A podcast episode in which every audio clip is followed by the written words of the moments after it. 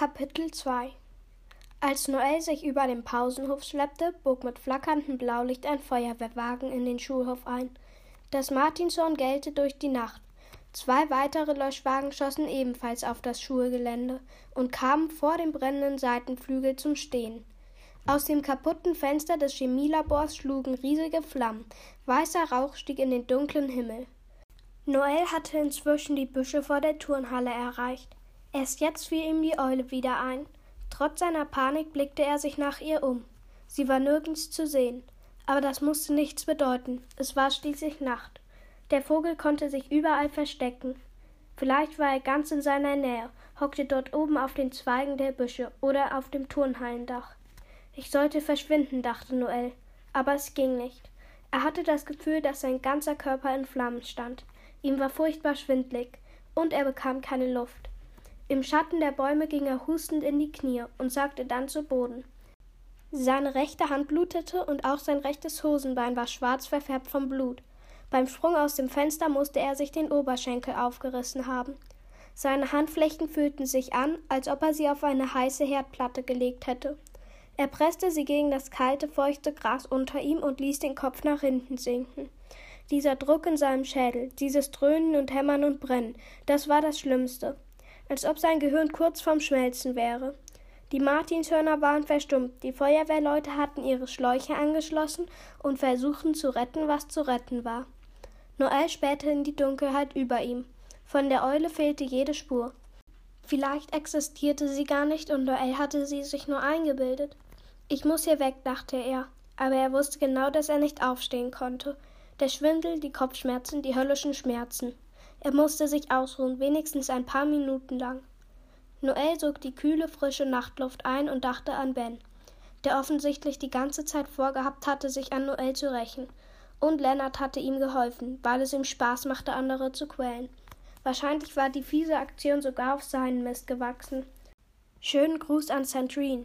Sandrine war eine Klasse unter ihnen, und sie war blond und hatte niedliche Sommersprossen und grüne Augen. Ben war seit einem halben Jahr total verknallt in sie. Er hatte alles versucht, um an sie ranzukommen. Leider wollte Sandrine nichts von Ben wissen. Sandrine interessierte sich nur für Noel. Noel fand Sandrine nett, aber mehr auch nicht.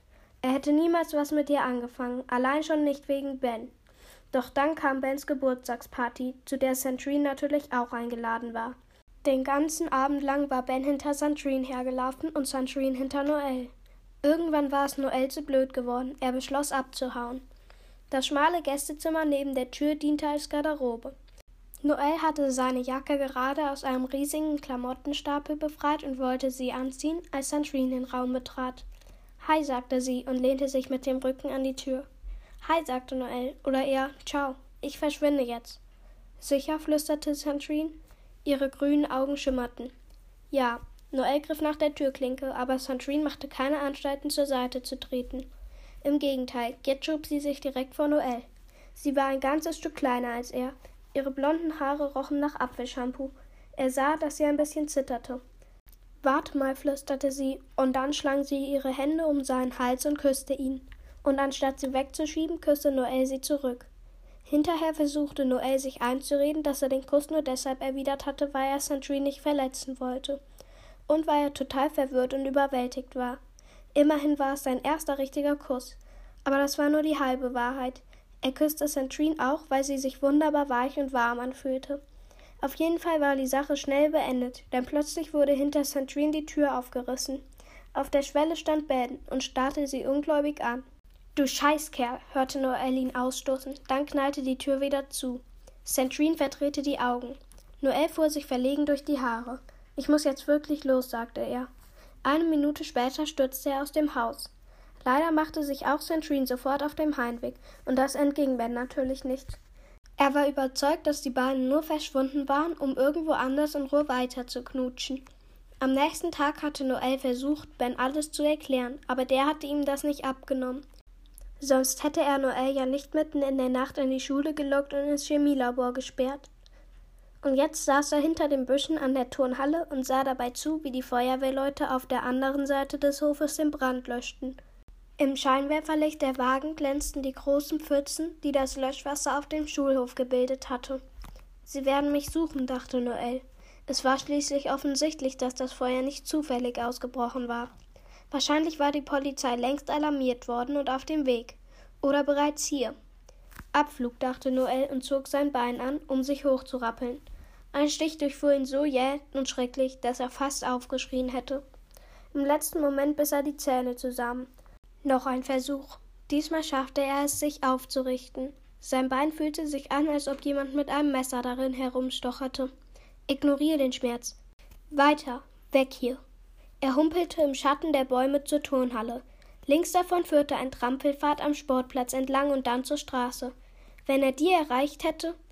Doch plötzlich schlug ihm grelles Licht ins Gesicht und riss seine Gedanken auseinander. Da stand jemand mit einer Taschenlampe und leuchtete ihm direkt in die Augen. Wen haben wir denn da? fragte eine barsche Männerstimme. Noel wollte antworten, aber er brachte keinen Ton heraus. Seine Zunge klebte am Gaum, sein Herz hämmerte, sein Bein tat so entsetzlich weh. Was machst du hier? bohrte der Typ weiter. Er war groß und bullig. Mehr konnte Noel nicht erkennen. Die Taschenlampe blendete ihn viel zu sehr. Noels Herzschlag dröhnte jetzt in seinen Ohren. Es war, als ob dort eine mächtige Glocke hin und her schwang. Das Spiel war aus, er hatte verloren. Und es war ihm vollkommen egal. Er schloss die Augen und spürte, wie seine Beine unter ihm wegsackten und er nach vorn überkippte.